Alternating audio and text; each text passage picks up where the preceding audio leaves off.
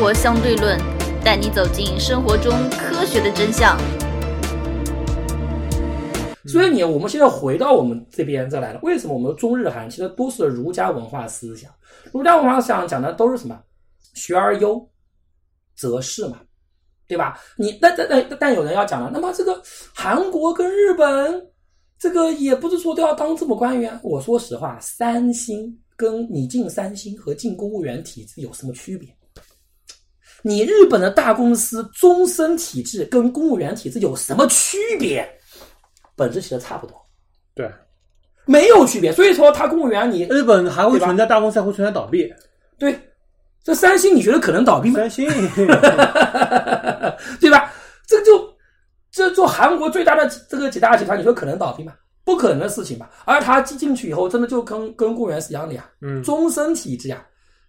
嗯然后他就搞得也跟我们一样，搞什么合同工，收入就非常非常的低，嗯对吧？你然后你要进体制，你要学历要非常非常的高。嗯其实说穿了是什么？ 跟我们这个，但是韩国人有一点是什么呢？我我是我个人觉得，当然这种因素非常多。我们现在讲到这个，讲到啊这个内要讲到这个教育内卷这一这一块，就是说能不能解决？我个人认为教育局是绝对解决不了的，只能把事情越搞越乱。嗯就好比我们说，在北宋的时候，王安石改革，嗯王安石改革，我们后面是称颂他，对吧？就我们后来建国以后是称颂王安石改革，但是你要知道，王安石在历史上被骂死，对，为什么？王安石他出发点是非常好的，嗯他在他之前当知州、当县令的时候，在他那个小区域里面嗯也改得非常好，但是你会发现一点，他扩大到全国范围就一塌糊涂对。啊非常简单，因为在中国古代的社会，就像司马光讲的，一点都没都没有错。嗯天下的财富就这么多，你不能用现在，你不能用现在大机器生产，财富是无限多的。嗯其实从理论上说，我我们现在我们现在的社会财富是无限多的，从某种程度上来讲，对吧？只我只有我怕我这个卖我不掉太，认同，从只怕我卖不掉。你说芯片怎么来讲？包括芯片什么也是美国刻意搞结构性，如果放开中国生生生生生产，就是无限多的。事实上，如果放放开技术，不搞技术垄断，我让我我把技术转移到你中国，如果最合理的市场经济资源调调配的话，美国提供技术，中国提供人力生产，在什么地方销售都是一句话说，其实相当于是无限多的，就就就就就就怕你消耗不掉。但是你要知道，在古代社会，天下的财富就这么多。司马光讲讲的讲的非常正确，他没有大机器化的生产。嗯我一亩田能每年生产多少是一个定数，对不对？不能说像每年科技园这个袁隆平搞一搞，这个搞一搞，这个亩产量每年都会上升，对吧？嗯这个农药技术搞一搞，产量会无限上升，感觉这种感觉对吧？不，它不在民间，就在官家。嗯你越搞，如果当时你搞得不复杂的话啊，嗯可能这个官这个官府想搜刮民财还比较难。你搞得越复杂， 搞得越复杂，什么青苗法，我把什么粮食带给你，对吧？你这个在灾年的时候，我把粮食带给你，看起来非常好。然后你等你过了几年这个之后，我利息定的比较高，你过了几年之后，你再把粮食还给我，看起来非常好啊！嗯哇，现代这个这个金融借贷关系概念，多牛逼！嗯在那个时候的结果是是什么？结果是把一大批农民给逼破产，嗯你不贷也得贷，嗯逼着你贷。嗯你王安石是一个很清廉的人，所以他在他当地搞搞搞得非常好。但是你一旦全国范围内搞，对啊，你以而为且所全有国这个人地域所有人都是王差距安太，大都了是王，都是王安石吗？嗯你本来那些官家还不准让他去放有放贷业务的，嗯在现在搞了这些有权利人，他妈你一个下面一个小吏居然还有放贷业务了，你说你让一个公安去搞放贷业务，他不能从中捞一点吗？ 所以说看起来好像非常好，其实就是搞得越复杂，嗯反而余余余利老百姓越多，嗯你越难监管。现在高考也是这样子，越搞越复杂，什么语数英，英语可以考两考两次，除了语文、数学，其他其他课七门课里面你选三门可以考两次，结果是什么？各种策略，嗯而且搞的是百分百分比，不以分数为定，你在全省前百分之一，不管你考多少分，都是一百分。现在又改了，又觉得这个政策不好，过了三四年又改了，好像是每隔三分算一百分，就像说一百分和九十七分，你就你的卷面分一百分，九九九九八九九九九九七都算一百分，嗯然后九六分就算九就算九九了，嗯你知道是这么搞，你知道吧？嗯不是越搞越复杂吗？ 神经病，你知道吧？然然后还有导导致什么？因为你可以考两次，对不对？嗯一个不公平的现象是什么？你你可能高二的人跟高三的人一就一起考，嗯，考第一次的人和考第二次的人一起考，你知道结果是什么？大家都会考考第二次，嗯而且都会各种复读，对，而且复读的成绩可以保持一年，嗯就各种复读呀，嗯所以有什么意义？ 所以，所以他的出发点就是，哎呀，所以我是觉得，就是我们还是那一句话，我们从王安石变法以来，中国古代社会以来，就是说这个文化基因在这里，你要改变内卷。改通过你系统内部的教育局啊，包括你家长啊，包括辅导班啊，除了把这件事情变得成本越来越高之外，可可能你的出发点是非常好的，比方像衡水中学搞那种跑操体系，现在全国范围都要开始了。比方说，现在我们衢州这边不是引进了那个在温州做的非常好的那个乐城嘛？嗯哇，他们去的这次高一考得非常好啊，嗯就几乎达到一中的水平，他们四面远远远不如我们这边的一中啊，嗯跟二中肯定是因为差距太大，没那没办法。你要知道，现在很多像华高啊、什么 C 中学都开始模仿这套体系了，嗯我就可以想象 衢州，然后说育才，杭州非常有名的私立中学育才也要到衢州来了，我可以想象衢州的教育，可以这么说啊，这个培训机构可以赚更多钱， 毫无疑问，你的最后还是招这么多人，嗯最后，你感觉起来好像，我说实话，你说你把一个，呃，比方说我们一个当地把一个非常好的企业引进过来，嗯，它是外向型的、扩张型的。对，你把他一个对外能创造你把一 GDP，创造财个富，啊教育机构引进过来，你把一个私立学校引进过来，你这个招生规模还是这么大，每年最好的中学还是还是招这么多的人，嗯你除了所谓的什么引进好的教育观念、教育理念，那我说难听点，学习这种东西，特别不是搞这种研究啊，嗯特别像中考没有那么难，你哪怕高考也一样。如果真正难的东西，你不可能有有有，我就发现有一个人啊高考考了九年，嗯考上顶级九八五，本来他只上专，只上了一个专科，救你，也就是说，一样东西你可以通过时间累积，你还真能够把水平上升。这种东西本身就是一个重复性的劳对动。对对，最近中考高考本，本质上来讲就是重复性劳劳动，嗯，虽然说智商智商非常相智关，商跟 Yes 成绩没有必然联系，但是刻意练习跟成绩对有非非常大非常大的的联联系。联系。那你说你智商高的人，可能在短时间里面，你可以刻意联系的的重复变数比别人更多，其实是这样子。嗯所以我说实话，你第一个说要加大教育，我说实话，在改革开放刚刚改革开放的时候，中国那个时候严重缺乏科技人员，是要扩大本科教育等等啊。我觉得现在中国要大力拓展职业化教育是完全正确的，嗯，对，你浪费就是很多东人读本科完全是浪费呀、是的，完全浪费，我还不如把这个厨师学的好一点，什么东西学的好一香点。港很多行业真正缺人才，而且我说实话，像什么技工行业，像电工，真的现在好多人程序员也缺的很严重。对，但你程序员真的需要读本科来吗？真的需要吗？问题是现在很多大企业招程序员，你需要九八五、二幺幺，甚至研究生，甚至博其士实生。没有这个必要，你又不是搞研究，啊，对不对？你又不是搞研究，你要说你算法工程师，可能我需要比较牛逼一点，对吧？嗯嗯你完全就是搭积木，跟个民工有什么区别？嗯，对不对？这说到程序员了，王爷说一个案例，因为浙江前几年把 Python 列入了高考一个可选项目，嗯然后现在很多自媒体在鼓吹，鼓吹什么呢？鼓吹以后是人机结合的社会。你无论如何要有这个程序员思维，要有机器思维，这样才能够和机器更好的配合进行工作，那我说这种机器否则就会被社会淘汰。那我说这种这种这种机器先辈是会淘汰了。然后现在从小学就开始学编程，对从小学开始学这个机器思维、学程序员思维没有问题的，对，但从小学开始学编程，这就存在一个很大的问题，嗯学什么？高考学 Python，那我们就学 Python 吧。嗯对，但是 Python 的这个思维模式啊，跟正规的程序员思维模式是完全不一样的。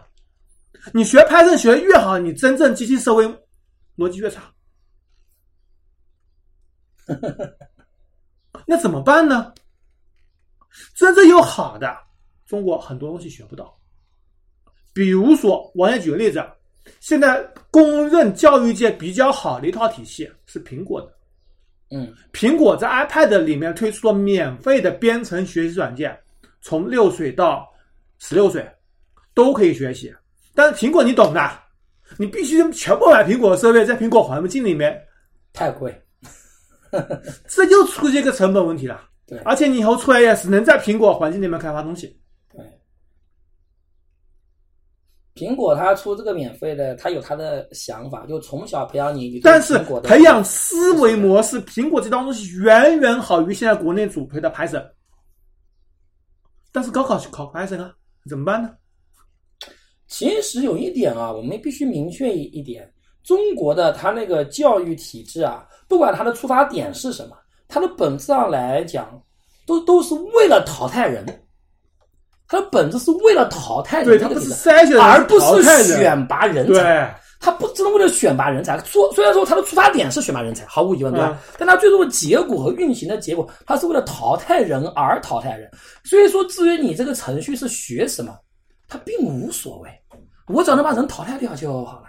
我今天比他妈谁吃屎厉害能淘汰人，我也能淘汰人，保证把你吃出花来。跟你讲，绝对我跟你讲， 对不对？所以，所以这个怎么讲呢？我是，所以我就觉得这个就教育上来讲啊，这个这个最后内卷靠什么东西可以解决？我觉得还是落脚点呢。我们这个邓爷爷，我觉得邓小平啊，虽然说他的文化学历不是非常高啊，但我觉得邓小平的思维真的是非常非常的深刻，比很多所谓的大学深刻多了。邓小平这句话讲的非常正确，我觉得毛主席啊，把中国的，把应该全世界来讲啊，毛毛主席是把政治讲到精髓里去了。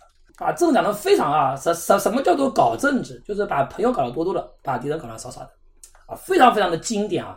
我们邓爷爷讲过一句话，非常经典：科学技术是第一生产力。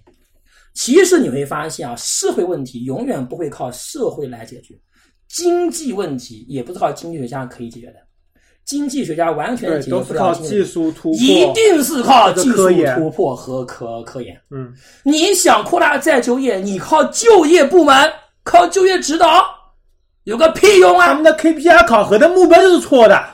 对啊，你在一个企业里面，营销、市场部门和研发部门，你的 KPI 考核目标是不一样的，就会造对啊成严重的冲突。对呀、所以我说，我说实话一点，其实最后你是靠什么？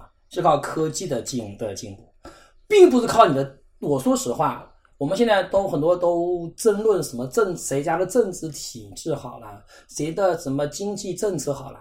你发现没有？所谓的经济政策，就是多一点钱和少一点钱而已了。无非就这点东西啊，对吧？就政府多花点钱，少花点钱而已，强制你花点钱，不强花点钱，有什么东西？呃，读了这么多年博博博士，最后靠的是什么？就是靠科技进步。要解决内卷，要解决内内卷，唯一的方法就是把蛋糕做大。对，你蛋糕就这么大，我不管你怎么分，想的再好的分法，一定是什么？牺牲一部分人的利益去满足另一部分人，对这就是内卷。好，说得好。如何收听我们的节目呢？您可以在喜马拉雅、荔枝 FM 或者苹果的播客应用上搜索“生活相对论”，关注爱因斯坦头像的就可以了。我们说了，竞争激烈的行业必须有内卷。我们跳出教育说其他行业，嗯嗯我们看目前为止竞争最激烈的几个行业，互第一联个网是手机，啊，手机，第二个是家电，嗯，第三个是互联网。对，手机我们就不多说了，因为我们说过很多很多期了。而手机的内卷，也就是用一句话来解决。罗永浩做直播带货这个例子我也讲过，呃，第一期就请来了小米的副总裁，呃，罗永浩说一句话：“看我跳出这个圈子了，我就从来没有怼过这些人，看你们在干什么？每天在怼友商。” 他以前也每天怼有啥？对啊， 他每天不是逼着苹果怼吗？ 呃，所以我就说要跳出这个圈子嘛，你不要只盯着这么一块蛋糕嘛，对不 对？哎，所以啊，手机企业现在在卷什么？卷耳机啊。这耳机，耳机现在市场份额在逐渐做大，蛋糕在逐渐做大。嗯谁家没有几个耳机呢？对。而且耳机的利润远高于手机啊。但是我个人认为啊，手机这个内卷啊，也跟有些时候科技企业往往会形成过度的头部化也有关。你看现在，关系就我举例子，王艳杰之前举过小米的 K 四零十二加二五六的，它的物料成本现在大概在一千七千八，嗯，六一八价格卖多少？麦罗呢？两千一百块，这个我讲啊，这个有什么利润？那我就问你一点啊，这个我觉得小米的例子跟那个卷法还还不大一样。第一个，它确实是对消费者是有利的，这对消费者有利的。我们要记住，我们永远要记住，神州把笔记本价格打下来了，小米把手机价格打下对来了。。但是也要记住一点，苹果它的利润应该拿到全世界手机厂商的百分之七十都被苹果拿拿走了吧？百分之七十五，对啊，百分之七十五，巴拉巴拉巴拉巴拉巴拉。那你必须要承认一点，三苹星果15%为什么没卷没卷起来？苹果的头部效应为什么会这么的强？其实卷都是你后面一些企业厂商在卷，对啊苹果它不卷呀，对啊，它无所谓啊呀，它利润全部几乎几乎全部它拿走了。对啊对，不对？所以我觉得苹果这个这这这个案例啊，我觉得这个倒还它是一个非典型性内卷，嗯，非典型内卷是在里面的所有人都很痛，都很痛苦，苹果还不痛苦呀，对不对？ 让你觉得非常的奇怪。嗯，苹果它为什么就这个？哎，你就觉得很奇怪。你要苹果手机有多好多好多好，我觉得也不至于占到这么大的利润吧？是不是啊？你看，在中国市场，三星都卷没了，一季度百分之零点六。这苹果还继续呱呱呱呱呱呱呱，对吧？ 所以你就很不可理解。所以我你看三星现在手机什么价格 啊？跟小米差不多价格的一些，比 OPPO、vivo 全便宜的，对，所以手机的内更别说华为的，一样配置只有你华为的四成价格啊。华为手机都快没了，这都这这就不要太 太太强大了。 华为手机都快没了啊！这个这个这个这个这个华为已经够可怜了，我觉得有没有必要这么抨击华为啊？这个我觉得华为已经够可怜了，算。呃，我觉得不管怎么讲啊，这个手机的内卷，我觉得是非典型性的，而且我觉得对客户有帮助，跟教育内卷还还不不大一样，对吧？呃，而且它确实是在促进科技的进步，对吧？也促进是在促进科技的进步。对对对对对。接着说第二个家电，家电真的卷的真是没话说了。黄爷最近又研究了很长时间家电，这个国内厂商竞争真是，现在家电市场的返修率啊太夸张了，哎，那我又要讲一点了。家电成日常消费品了。你要知道，家电的内卷啊，跟教育内卷又有一个很大的区别，你知道是什么吧？教育的内卷啊，就就是说你买这个货，嗯我一眼就会有个分数的评定。嗯，家电其实大多数人他里面到底是什么东西，就听他吹牛逼，对啊并不了解。对呀、并不了解空调几级几有多少人搞二零七，里面的那个什么压缩机有多少人搞二搞二零七，他偷工他他搞点偷工减料，搞点配置降这个降配，价格不变、或者把价格打下来，配置搞得降的更加多，嗯，把以前比方比方说是进口的这压缩机变成国产压缩机，国产压缩机变成是这种，对吧？变得更加是垃垃垃圾的，它价格看起来是没有变，它这种价格战，国内这种价格战，其实反而这种消费了这种，反而对这个是不利，实际上。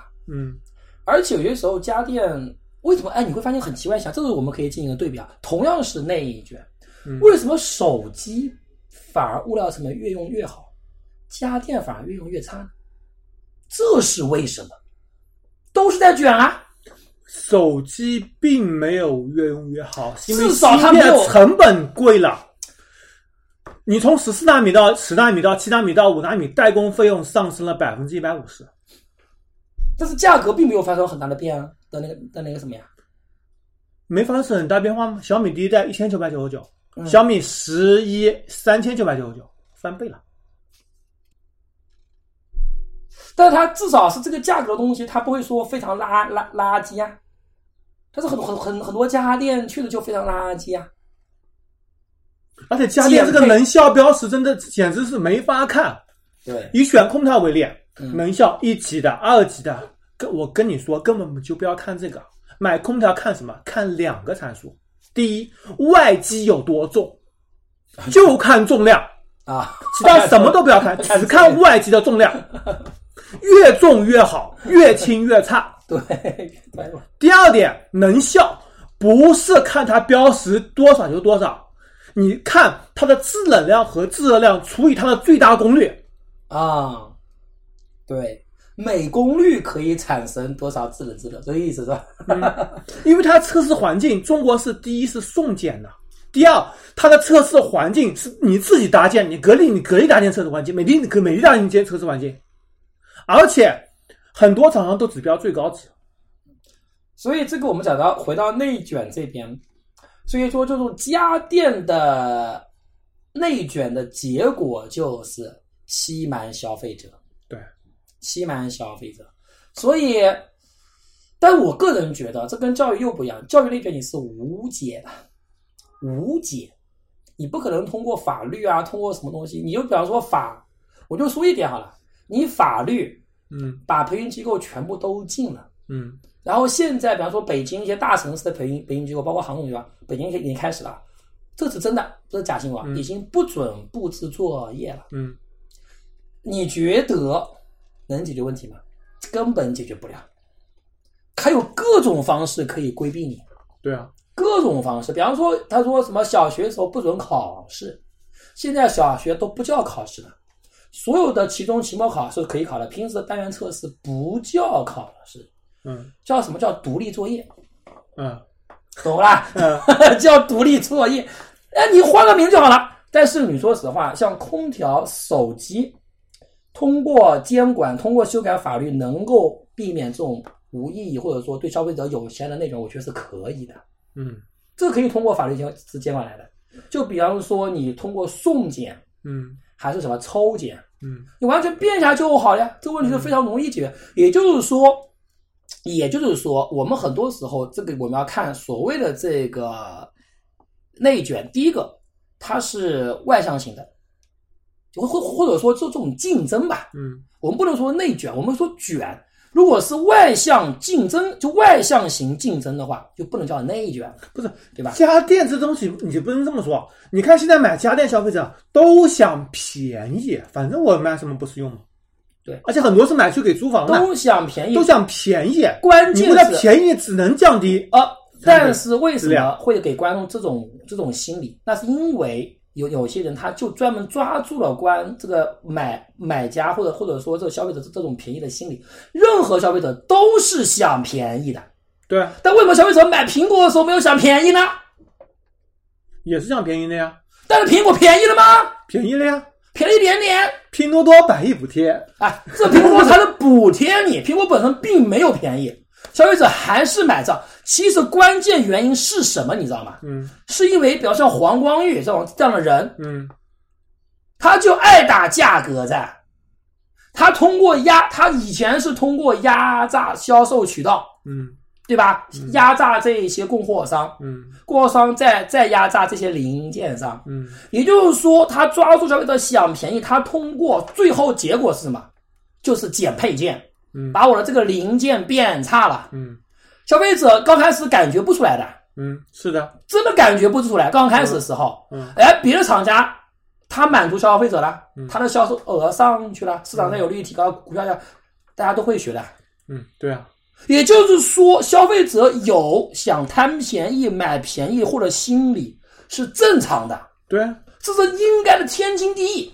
但是就看你这个国家法律，你如果你检测是送检的话，我标识的我这个牌，我我我这个排号量必须是这个这个水准的，嗯是送是送是那个抽检的话，嗯你如果不允你这个不管，我就把你吊销执照，或者说巨额罚巨额罚款嗯。如果你欺欺骗的话，他成本就罚降款呀哎，罚二十万呀，我就说嘛，如果是巨额罚款，罚到你痛，像美国这样子，罚到你痛，嗯最后商家就会发现我的成本线其实是有的，没有说无底线降成本的，嗯我是有一个成本线在的。嗯那我消费者最后大家所所有的最后造制造这些家电人，大家什么样其实不会说差距太大，大家就不会是去整天想着我通过我怎么通过减配他妈的来降低成本，我通过提我怎么提高这个生产率，对吧？怎么让这个科技上的更发展，让我更少的成本能够产生这样的效益，会往这上面发展，而不是搞这种歪门邪道。所以我个人觉得这东西不在消费者，而是在于这个政府的一个某种程度上一一一种不作为，嗯，其实是不作为。我觉得在这点上，美国对大公司罚款罚的非常非常的严，嗯随便一点东西就能罚你几千万上个亿。嗯上次不是说那个美那个美联航不是那个人被那个保安打了，被被被那保安打打了吗？嗯，感在谢飞机上被打、啊啊打了吗？立刻就有律师联联系他了。对，啊，好像罚了多少钱？我靠，罚到七八千万美元，你知道吗？嗯 罚到你痛，他还敢吗？不敢了，肯定不敢了，嗯，对吧？所以中国罚你二十万，其实是在怂恿你，你继续干，嗯你继续干，嗯加油干。嗯罚淘宝这才叫罚，罚二十五亿美元是吧？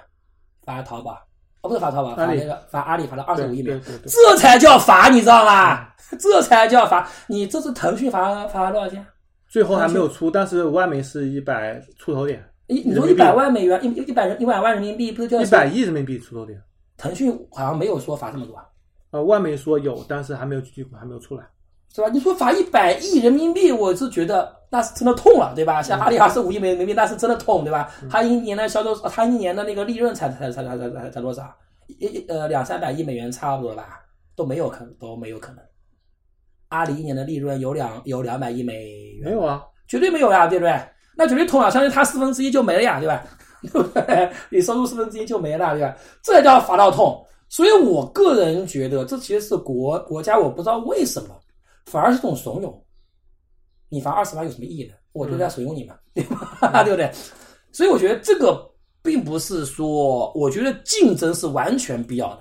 嗯你厂家必须竞，必须竞争，因为只有竞争，但是竞争必须要什么？必须必必须要有法律做底线。所以我觉得一句话讲得非常，市场经济的本质是依法治国。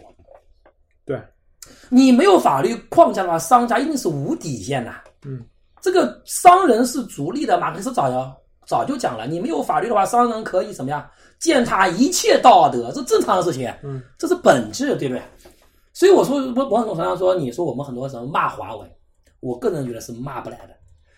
你说华为它出它这个推出一个新产新产品，它不损友商，它损谁？它不吹嘘自己，那有毛病啊！这是对不对？这是任何一家企业都是这样子的呀。马斯克这牛逼吹到天上去了，真是的，对不对？这也没让你骂呀，他损友商很很很很正常，对不对？而且他也没有我说们指再名说道看姓。软件，我们再说对对看软件啊。所以我个人我个人觉得，它跟教育内卷还不一样，教育内卷是没有意义的卷。你说到华为了，我们对吧啊得说一下软件，软件那软个件如何关注我们呢？您可以加入 QQ 群四三九九五幺七幺零，关注公众号“生活 E 相对论 ”TLR，关注网站 eduxdl 点 com。